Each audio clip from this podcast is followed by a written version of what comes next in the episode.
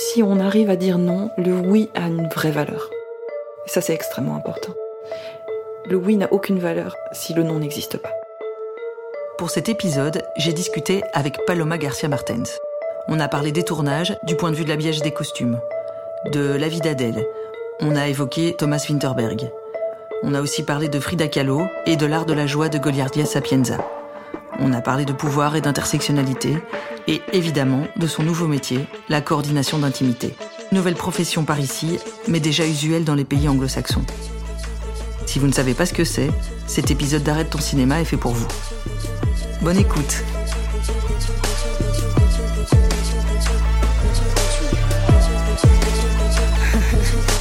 Bonjour Paloma. Bonjour, bonjour. Est-ce que tu peux m'expliquer ce que c'est la coordination d'intimité? Je précise d'abord que par souci de simplification, je m'alignerai avec la presse francophone qui euh, accorde le métier au féminin.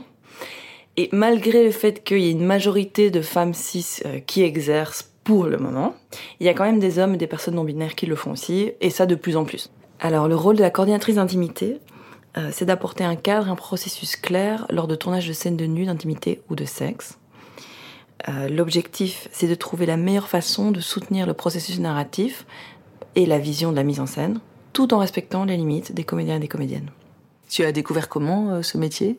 Bon, Ça faisait un moment que j'avais entendu parler de ça euh, sur des articles en ligne, mais il y a un jour où j'ai lu une interview d'Ita O'Brien, qui est une coordinatrice d'intimité assez connue, sur la série Normal People. En fait, on avait regardé cette série avec mon compagnon et on s'était retrouvés euh, fascinés en fait par la façon dont l'intimité était mise à l'écran, mais aussi où, comment le consentement avait trouvé sa place dans, dans la narration euh, de manière tout à fait naturelle, mais aussi de, de manière euh, tout à fait euh, sexy. C'est-à-dire que c'était, on n'avait pas l'impression de regarder euh, un espèce de, de, de, pamphlet euh, politique ou éducatif en disant voilà c'est comme ça qu'il faut demander le consentement dans les relations, etc. Non, c'était vraiment une, une magnifique relation entre un homme et une femme et de voir comment au fil du temps ils nourrissent en fait ce rapport de l'intimité, mais pas que de la sexualité, et comment le consentement arrive tout naturellement à chaque étape. C'était très très beau. Donc c'était, cette série m'avait marqué. Et en revoyant cet article euh, qui parlait de qui interviewait O'Brien et qui euh, parlait beaucoup plus clairement de, de son travail, euh, en fait les fils se sont touchés à l'intérieur de moi. Et je me suis dit, ça, ça me, ça me correspond. Tu as fait des recherches pour voir comment on pouvait se former à ça? Oui, c'est ça. Alors, c'était en plein Covid. Donc, la compagnie d'Ita O'Brien offre des formations, mais bon, est à l'arrêt suite euh, aux mesures sanitaires. Il y avait des formations aux États-Unis, mais euh, en virtuel. Et à l'époque, je me disais, wow, ça va être compliqué avec le décalage horaire, etc. Et finalement, j'ai rencontré des coordinatrices d'intimité au Royaume-Uni qui m'ont un peu plus aiguillée. Et là, je me suis rendu compte qu'il y avait vraiment une offre euh, assez multiple par rapport à ça, parce que c'est quelque chose qui explose de l'autre côté de l'Atlantique. Et donc j'ai fait un peu mon, marché là-dedans, et c'est ce que je suis en train de faire maintenant. Je pense que pour la Belgique francophone, tu es la première bientôt euh, diplômée, on est à quelques mois de la fin de ce cursus, et tu as rencontré euh, ton équivalent néerlandophone? Oui, c'est ça. Donc ici en Belgique, il y a déjà Philly Janssens qui travaille, en Flandre principalement, mais aussi pour des productions internationales et qui fait ça depuis euh, environ deux ans. Et donc c'est vraiment euh, hyper encourageant de voir qu'il y a déjà des gens qui, euh, qui sont prêts à, à payer pour ce nouveau poste. Et je vois qu'elle elle travaille déjà beaucoup. Et donc voilà, moi ça me ça m'encourage à essayer de créer cette possibilité-là en Belgique francophone en tout cas.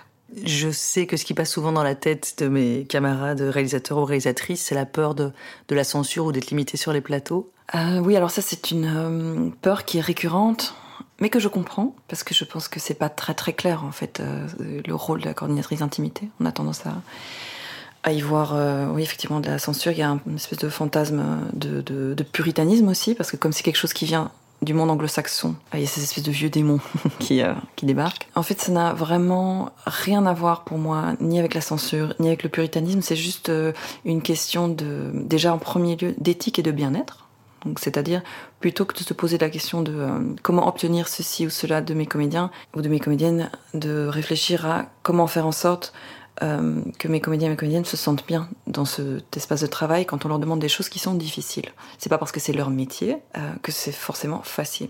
de, de, donner accès à cette espèce de vulnérabilité, de se mettre en danger. Et donc, euh, ça, c'est première chose. Deuxième chose, je pense que justement, quand on met énormément de temps à mettre un film en place, ça met des années, il faut les financements, les écritures, etc. Il est essentiel de, mettre toutes les chances de son côté pour arriver au résultat voulu. Et pour ça, il faut beaucoup de travail en amont et de la transparence par rapport à ce que l'on veut, autant au niveau euh, des castings, c'est-à-dire être très très clair par rapport à ce qui va être demandé euh, aux comédiens et aux comédiennes pour ne pas avoir de mauvaises surprises, mais aussi au moment où la personne a été euh, engagée et choisie, d'avoir vraiment des conversations très claires par rapport à ce qui est demandé d'elle ou de lui, avec une personne qui est extérieure en fait au, au projet extérieur à la réalisation ou à la production. C'est-à-dire qu'il va y avoir un rapport de pouvoir qui est inhérent en fait à la situation de, réalisateur ou réalisatrice ou de producteur productrice.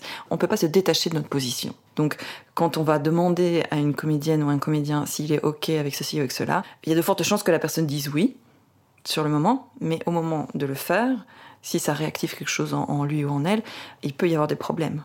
Ce serait plus utile d'avoir quelqu'un qui ne rentre pas dans ce jeu de pouvoir, qui puisse poser les questions euh, d'une manière beaucoup plus euh, réfléchie pour être sûr qu'on a face à nous euh, un consentement qui va être librement donné, éclairé, et du coup qu'il y aura plus de chances d'être respecté. D'ailleurs, une chose qui est très très importante à comprendre, c'est qu'au plus on se donne le choix aux gens, au plus les gens vont être coopératifs, au plus ils vont donner, alors qu'au plus on impose, au plus on va avoir des réticences.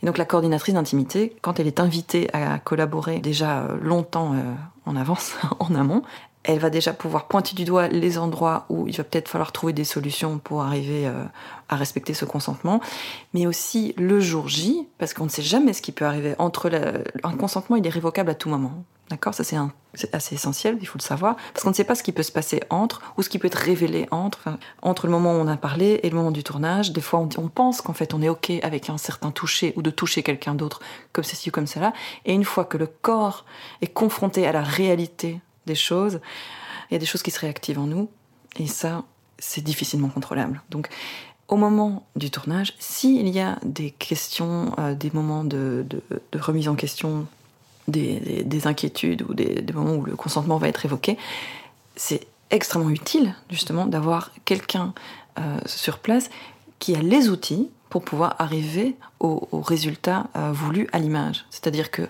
la coordinatrice d'intimité, elle a vraiment une mallette à outils euh, chorégraphiques, par exemple, des outils aussi de placement à l'image, des outils euh, simplement des barrières physiques pour permettre en fait la simulation de l'acte sans qu'il n'y ait aucun contact ou réactivation possible chez l'autre. En fait, il y a énormément de possibilités. C'est des possibilités que on peut, on peut trouver ensemble si on est au calme, reposé, si on sent vraiment qu'on va se sentir respecté, euh, si les comédiens sentent qu'on va respecter leur, leur consentement, ce sera beaucoup plus facile de trouver des solutions ensemble, évidemment. Pendant ces réunions euh, préalables, donc il y a par exemple le réalisateur ou la réalisatrice, l'assistant, assistante, et par exemple le chef op, la chef op ou? Oui, alors c'est en général on va essayer de, de voir les gens euh, un peu séparément. Enfin, ça, va dépendre. Chaque projet est différent, mais c'est comme dans tous les métiers du cinéma. Chaque projet va s'agencer différemment. Mais effectivement, en fait, c'est important pour une coordinatrice d'intimité d'avoir une idée claire de ce qui est voulu déjà euh, à la mise en scène, du découpage prévu ou, enfin, s'il n'y a pas de découpage prévu, mais déjà comprendre en fait ce qu'on veut voir à l'image, clairement, quels sont les codes, les représentations de l'intime, euh, etc. C'est très important aussi de parler avec le département costume pour savoir exactement euh, ou du moins avoir une idée de ce qu'on veut montrer, pas montrer, et comment trouver des solutions de triche, on va dire, pour euh, arriver au résultat voulu. Il euh, y, y, a aussi les décors, parce que si on fait une scène dans un lit avec un drap extrêmement transparent, on essaiera de trouver des solutions pour masquer certaines parties du corps selon les, les désirata des comédiens et comédiennes. Donc il y a vraiment la communication est essentielle pour vraiment arriver à, à, trouver des solutions qui sont euh, cohérentes. En, tout cas, apparemment, euh, quand c'est euh, essayé, parce que je vois le, le discours là de Michaela Coel de I May Destroy You quand elle a reçu son BAFTA et qu'elle a vraiment remercié sa coordinatrice. Et j'ai lu aussi donc le, le showrunner de, de Deuce, la série HBO. Donc cette série qui se passe dans le milieu new-yorkais porno des années 70 et puis 80. Une comédienne a dit ça suffit maintenant, elle a été voir HBO, on lui a mis sa coordinatrice. Et le, showrunner a dit depuis, mais jamais je reviendrai en arrière, c'est tellement mieux. Oui, moi je pense que l'avantage d'avoir une coordinatrice d'intimité, c'est qu'on a quelqu'un qui, comme je disais tout à l'heure, vient avec une mallette à outils, mais qui va aussi poser des questions pour vraiment affiner ce, regard, affiner euh, la narration, comprendre exactement de quoi on parle, qu'est-ce qu'on veut raconter, quelle représentation on, va mettre en scène, quel impact ces représentations peuvent avoir. On a tout à gagner à se poser ces questions-là. Le problème, je pense, c'est que les représentations sexuelles en général, c'est assez compliqué parce qu'il y a vraiment une énorme différence entre la vie sexuelle vécue et les représentations à l'image. Euh, on a tendance à rentrer dans des espèces de mécanismes euh, de, reproduction d'images qu'on a déjà vues, qu'on a déjà consommées euh, dans, les contenus. Partout, hein, que ce soit dans, le cinéma, dans la pub, dans le porno. Enfin, je veux dire, on a une idée en fait de comment ça devrait être représenté, qui est fort en décalage par rapport à la sexualité vécue. Enfin, c'est une impression, mais je crois que le problème du coup, c'est qu'on peut faire ce genre de scène en pilote automatique, sans se rendre compte que bah déjà ça peut mettre mal les personnes à l'image pour certaines euh, certains actes certaines choses on ne sait pas ce qu'on réactive mais aussi qu'on sape un peu euh, je dirais pas la crédibilité du du film mais c'est une mauvaise scène de sexe dans un film magnifique c'est vraiment dommage c'est, en fait, c'est une occasion ratée. C'est vraiment ça euh, que je trouve le plus important, c'est que c'est une scène qui peut raconter tellement de choses, qui peut pousser la narration vers quelque chose de tellement plus euh, fort, et ce serait dommage de passer à côté et de la raconter euh, à moitié. Et en plus de la raconter à moitié, de la raconter en, en faisant du mal euh, aux personnes qui jouent dedans. Par rapport à ça, donc justement, effectivement, cette représentation fake du sexe qu'on a avec des orgasmes hyper rapides, hyper systématiques, etc., etc.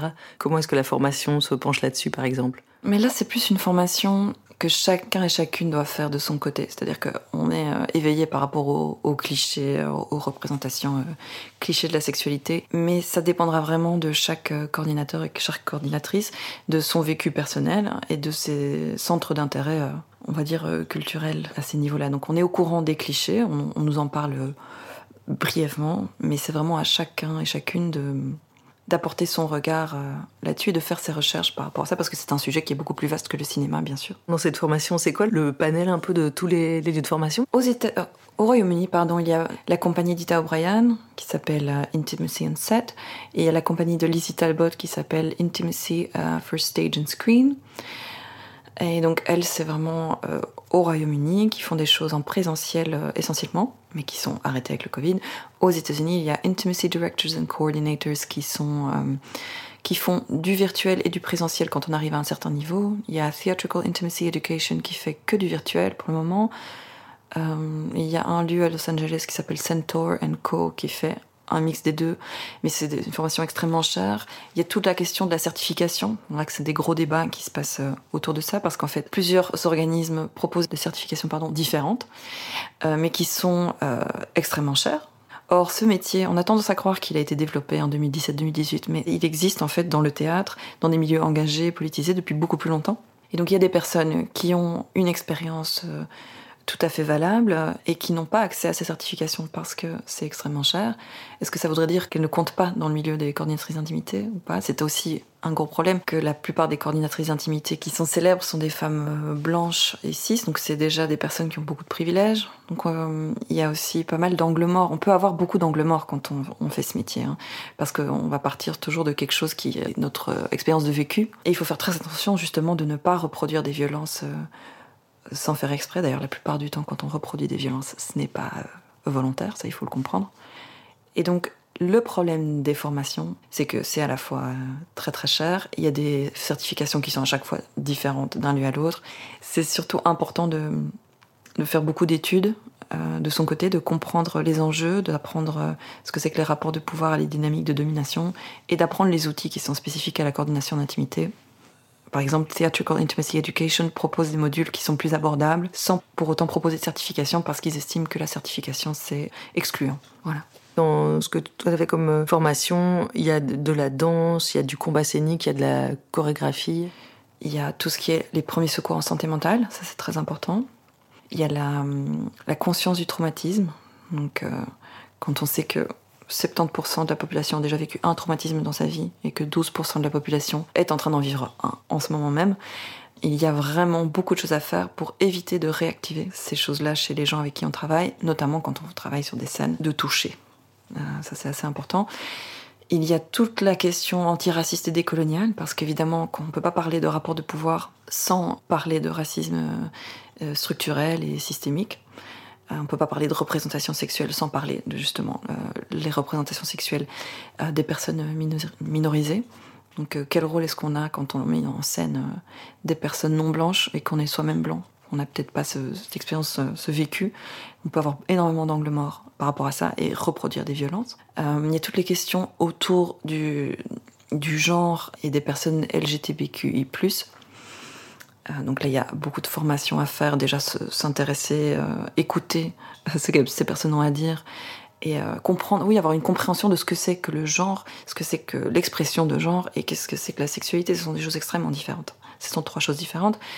Et donc, pour éviter de, de tomber dans les clichés, de reviolenter, reviolenter ces personnes-là, c'est vraiment utile de se former et surtout d'écouter en fait.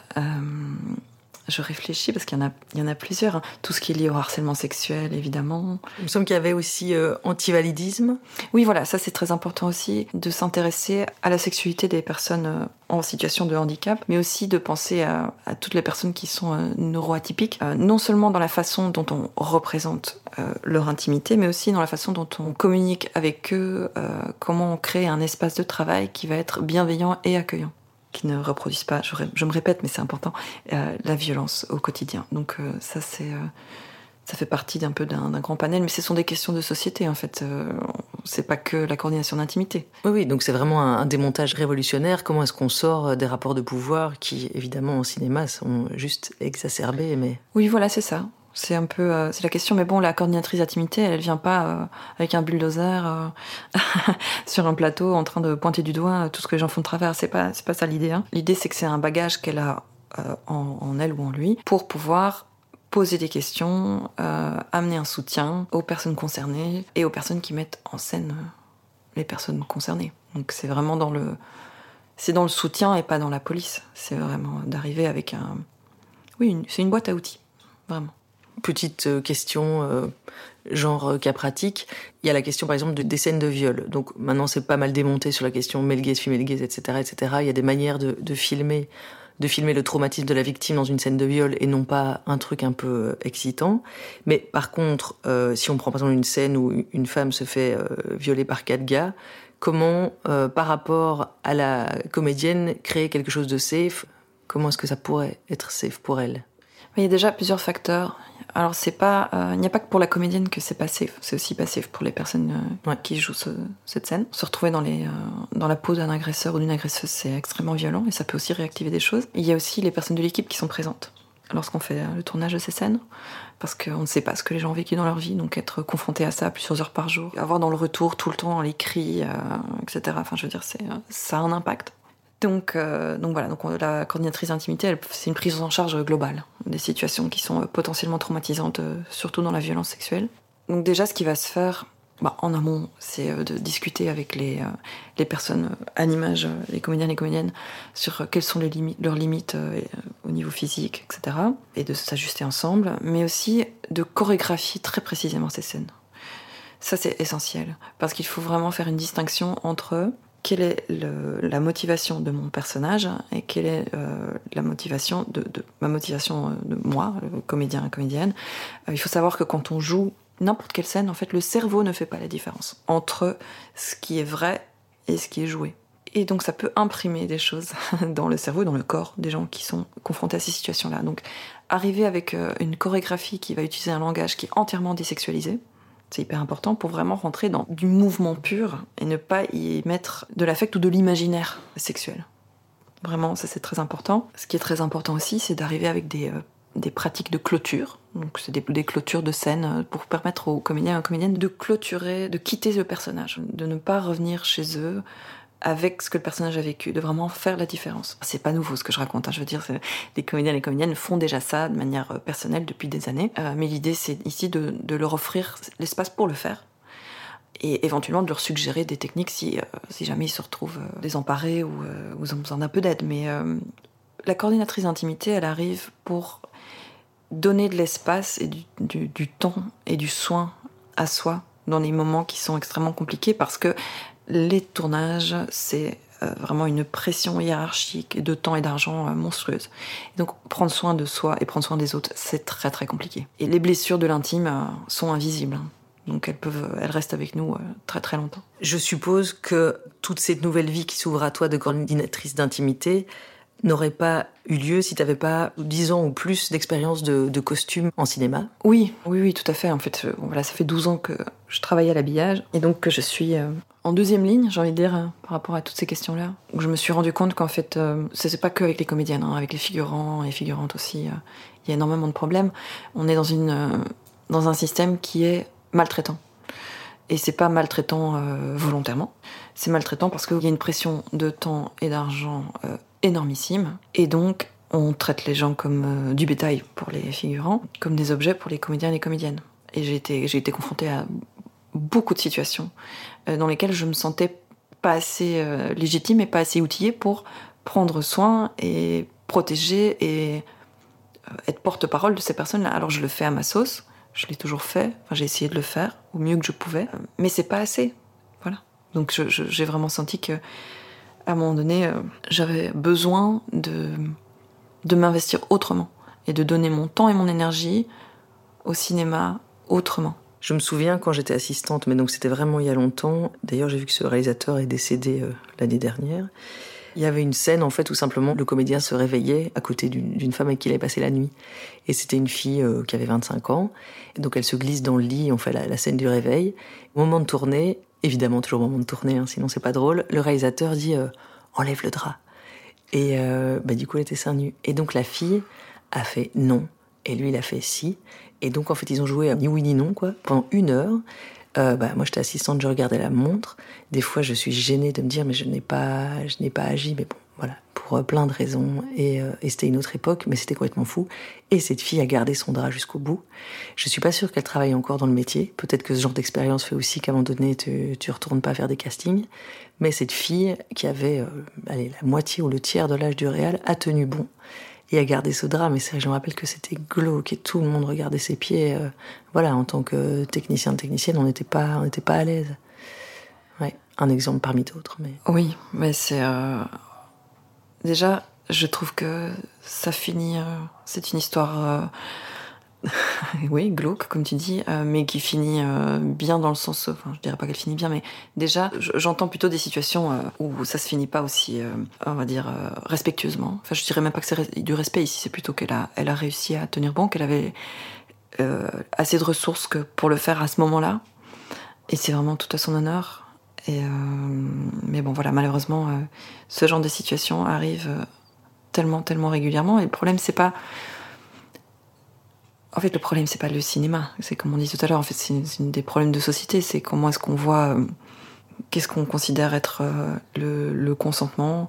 Qu'est-ce que ça veut dire de grandir dans une culture du viol aussi? Donc, c'est vraiment des questions de sociétés qui sont beaucoup plus larges, mais qui donc sont reproduites, exacerbées, avec cette loupe euh, qui magnifie tout, euh, qui met le feu du projecteur euh, vraiment dans un espèce de microcosme de pression incroyable qui est le cinéma. Donc voilà, tout ressort. C'est c'est comme quand on allume la lumière dans le grenier et on voit tous les cafards. Quoi.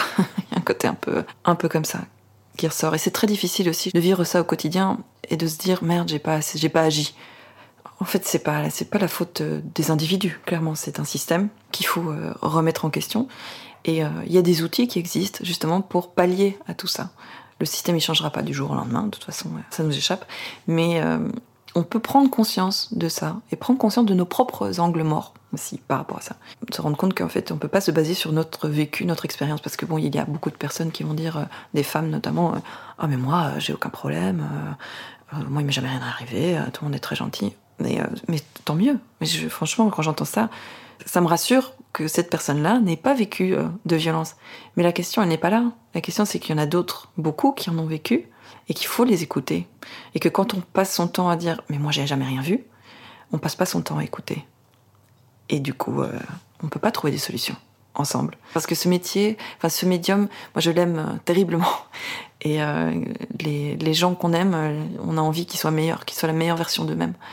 Et moi, je veux ça du cinéma, en fait. Je veux que le cinéma, ce soit un terrain de jeu incroyable, un terrain d'émotion, euh, pas un terrain de maltraitance. Waouh Beau programme. Et euh, comment tu en étais arrivée euh, au costume? Moi, je voulais faire du cinéma quand j'avais 17 ans, 18 ans. Et mes parents avaient refusé. Je pense qu'il y avait une grande angoisse. mon père étant issu de l'immigration espagnole, qui a eu une enfance vraiment pas privilégiée du tout. Pour lui, c'était essentiel que j'ai un diplôme universitaire. C'est une question de, vraiment de sécurité pour l'avenir. Et moi, à 17 ans, je me voyais pas me battre seule pour faire une école de cinéma, donc j'ai accepté de faire une école, enfin de faire l'université, l'ULB. Donc j'ai fait un, bachelier en sciences politiques. Mais dès que j'ai eu mon diplôme, direct, j'ai dit à mes parents voilà, voilà, j'ai mon papier. Maintenant vous pouvez me foutre la paix. Et j'ai envie de faire des costumes, je veux faire ça. Euh, je me suis rendu compte que je voulais faire ça parce que j'avais fait euh, en schmette les examens d'entrée à l'INSA en réalisation quand j'avais 19 euh, ans. J'étais arrivée au tout dernier tour et j'étais vraiment déçue de pas avoir été prise. Et puis à l'explication des résultats, c'était la prof en scénario, je me souviens, qui m'avait dit oh, c'était un profil très intéressant, mais il euh, faut que tu reviennes quand t'es un peu, un peu plus, euh, es un peu plus grandi. Je l'avais un peu mal pris. Je m'étais dit bah si ça marche pas du premier coup, c'est que c'est pas fait pour moi, etc. Mais bon, le cinéma c'est vraiment mon truc. Il y aura certainement quelque chose d'autre. Et puis un jour, en, en regardant les photos de plateau du tournage de mon compagnon. Les images des costumes m'ont vraiment frappé. C'était, euh, il avait fait euh, Oscar et la Dame en rose de Eric Emmanuel Schmitt. Et les costumes des infirmières étaient incroyables. Vraiment là, il y avait quelque chose de... on était transportés dans un autre monde. Et là, ça a vraiment fait tilt, c'est-à-dire que moi, j'ai toujours été passionnée de vêtements, pas de mode, mais vraiment du vêtement, de, du vêtement d'époque, de ce que ça raconte. Et j'étais aussi passionnée de, des gens, en fait, de regarder les gens dans le tram de voir qu'est-ce qu'ils portent, qu'est-ce que ça raconte sur eux. Et donc là, vraiment, euh, j'ai eu un peu une épiphanie. ça, c'est une façon magnifique de raconter l'histoire des gens. Le vêtement, c'est beau. Et donc, j'ai. Euh, j'ai pris des, j'ai trouvé des bibles à gauche à droite, j'ai appelé des costumières, je suis tombée sur Anne Fournier, que tu connais, tout à fait, qui m'a tout de suite pris euh, sous son aile. Et c'est vraiment grâce à elle que j'ai, on va dire, percé dans le milieu. Et voilà, ça s'est fait de fil en aiguille, j'ai envie de dire. voilà. Après, bon, j'ai fait ça pendant quelques années. J'ai eu un, projet, un tournage euh, qui était euh, assez euh, déroutant, qui était La vie d'Adèle. Ça, ça vaut un autre podcast. C'était assez dur. Et je me suis vraiment rendu compte des. Parce que je voulais être costumière, en fait, hein, à la base, pas habilleuse. Et donc, je me suis vraiment rendu compte des limites du processus créatif. C'est-à-dire qu'on est, on, est serré au niveau argent, on est serré au niveau temps. Donc, c'est très difficile de faire des choix euh, créatifs euh, intéressants. Et euh, il y a plein d'autres personnes qui ont beaucoup plus de talent que moi pour vraiment se débrouiller avec des bouts de ficelle. Donc voilà, moi j'étais extrêmement frustrée au niveau créatif et puis la vie d'Adèle, ça m'a détruite quoi. Enfin, je veux dire, vraiment, j'étais la mandaille de service, aucun respect pour rien, aucun respect pour tout ce qui se passait déjà, pas que moi, hein, mais et je me suis dit, oh non mais là, moi j'ai besoin de continuer dans le cinéma, mais il faut que je donne quelque chose de beaucoup plus personnel parce que là j'y arrive plus. Et je me suis dit, tiens, je vais être comédienne. Oh, quelle bonne idée Oula, j'ai déchanté très vite aussi. J'étais un peu comédienne, j'ai suivi des cours à gauche, à droite, à Bruxelles, à Londres. J'ai déchanté très vite. Déjà, les rôles féminins, c'était euh, c'était dérisoire, il y avait presque rien. Puis quand il y en avait, euh, bah, c'était extrêmement cliché. Voilà, donc ça, c'était pas très gai à recevoir. Et puis j'ai fini par aussi euh, intégrer le regard masculin sur mon propre corps. Parce qu'en fait, les personnes qui pouvaient m'engager, déjà, c'était des directeurs de casting, la plupart étaient masculins, mais c'était aussi des réalisateurs, la plupart masculins. Et donc, j'essayais de, je me voyais à travers leurs yeux, et donc j'avais un jugement sur mon corps et ma personne qui était vraiment de plus en plus dur. Et je me suis rendu compte, je, je, je voulais plus, je, voulais plus me voir euh, avec ce prisme-là.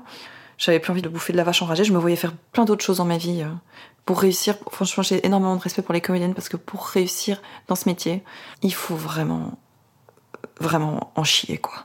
Il faut, euh, il faut se voir faire que ça dans sa vie. C'est vraiment, euh, vraiment, euh, c'est violent quoi. D'y arriver, c'est très très dur. Donc euh, voilà, moi je me voyais faire plein d'autres choses. J'ai voulu ouvrir un sex shop féministe inclusif à Bruxelles à un moment donné. Je l'ai pas fait parce que je voulais pas avoir une boutique. Et puis à un moment donné, je suis retournée au costume pour travailler sur le Kursk. C'était le film de Winterberg.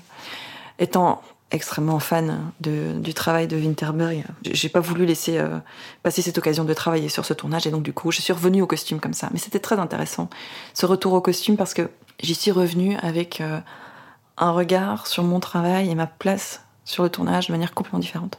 C'est-à-dire qu'avant je me posais plutôt la question de tiens qu'est-ce qu'on attend de moi? Quelles sont les attentes pour que je puisse vraiment répondre à ces attentes. Ce qui fait qu'en fait, je me faisais euh, bouffer en permanence. en fait, personne n'a conscience de, ce dont tu as besoin pour faire ton métier dans le cinéma. C'est toi qui dois poser euh, ce cadre-là. Mais euh, quand tu commences, évidemment, tu penses que tu n'es pas légitime. Du coup, tu acceptes tout de la part des productions, mais pas que des productions, hein, des comédiens, des comédiennes, de la réalisation. Enfin, voilà. Et là, en revenant, je me suis dit, tiens, en fait, la question, c'est pas qu'est-ce qu'on attend de moi, mais plutôt de quoi ai-je besoin pour bien faire mon travail? Quelle est la tâche à accomplir?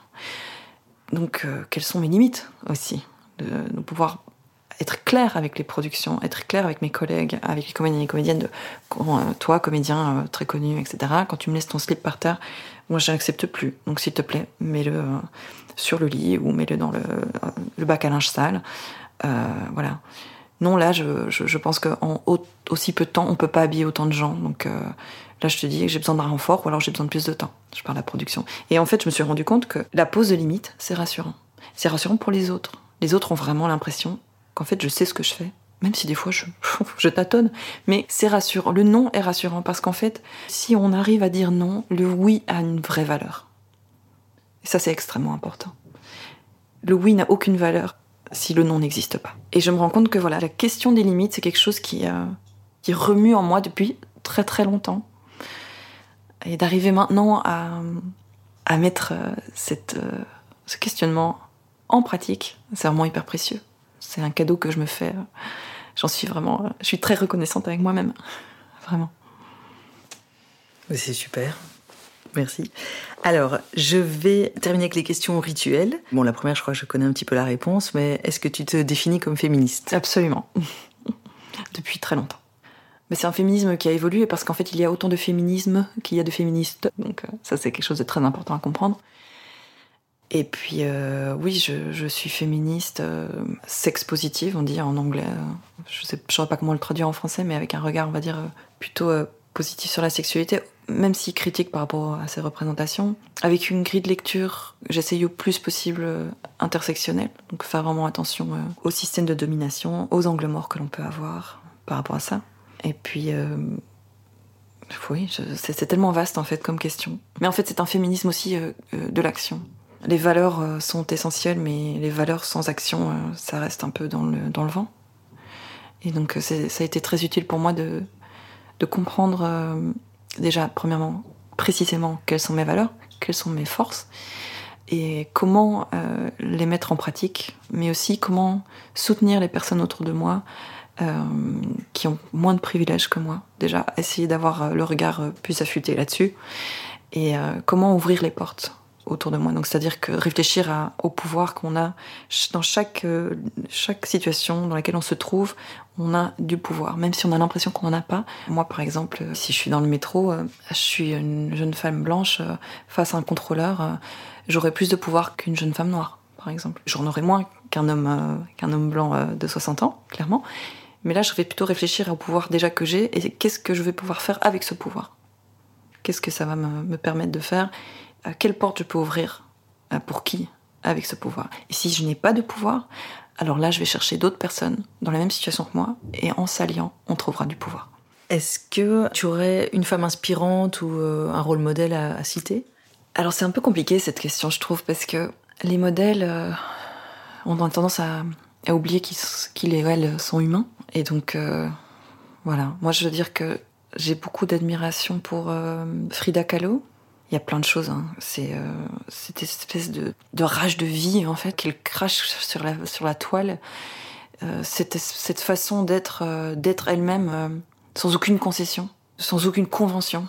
D'être elle-même avec sa sexualité, avec ses désirs. S'autoriser le désir et s'autoriser aussi la vulnérabilité et puis hein, elle parle de sujets qui sont éminemment euh, féminins. Elle ose, mais je dirais même pas qu'elle ose parce que je pense que elle n'a pas ce carcan de, honte en fait. Euh, c'est vraiment euh, c'est extrêmement précieux. Après, évidemment, il y a, des questions. elle a une relation vraiment difficile avec Diego Rivera et ça c'est une grande souffrance pour elle et voilà, je souffre pour elle. Il y a aussi la question de son appropriation des symboles indigènes alors qu'elle vient d'une classe métissée blanche. Et voilà, ça, ça pose vraiment question. Mais euh, j'ai quand même beaucoup d'admiration pour euh, cette force de vie euh, incroyable qui, qui assumait aussi sa sexualité de manière comme c'était une non-question. Et ça, ça me, ça me parle énormément. Est-ce que tu aurais une œuvre, n'importe quel support, inspirante faite par une femme? Ah oui, absolument. C'est L'art de la joie de Golerda Sapienza. Oui. voilà. Là, quand on parle de s'autoriser le désir, c'est vraiment ça. C'est un, une œuvre monumentale. Et, et oui, c'est un regard, encore une fois, un regard très libre, en fait, sur la vie, sur sa propre valeur. C'est un regard aussi sur les rapports de pouvoir et la politique, quel rôle on peut avoir. Et puis sur le désir, la joie, le plaisir. Cette lecture m'a été extrêmement précieuse. Et je la recommande à, à tous et à toutes. Ouais, c'est vraiment un super bouquin, effectivement. Eh ben, merci beaucoup, Paloma. C'était hyper intéressant. Merci. Et au plaisir de te recroiser bientôt sur un plateau, alors. J'espère bien. Pour le prochain épisode, j'aurai non pas une, mais deux invités. Savina Delicourt et Vania Le Turc, les réalisatrices de la série Pandore, qui a cartonné sur la RTB et que vous pouvez voir ou revoir sur Ovio ou Salto, je pense. À souligner que c'est la première série RTB entièrement portée artistiquement par un trio de femmes. On aimerait que ces questions de genre n'aient aucune importance, mais en attendant, pas trop tôt j'ai envie de dire. Merci à Equal Bruxelles et à l'éducation permanente pour leur soutien. Jeanne de Barcy a mixé cet épisode. Le morceau Witches a été composé par Juicy.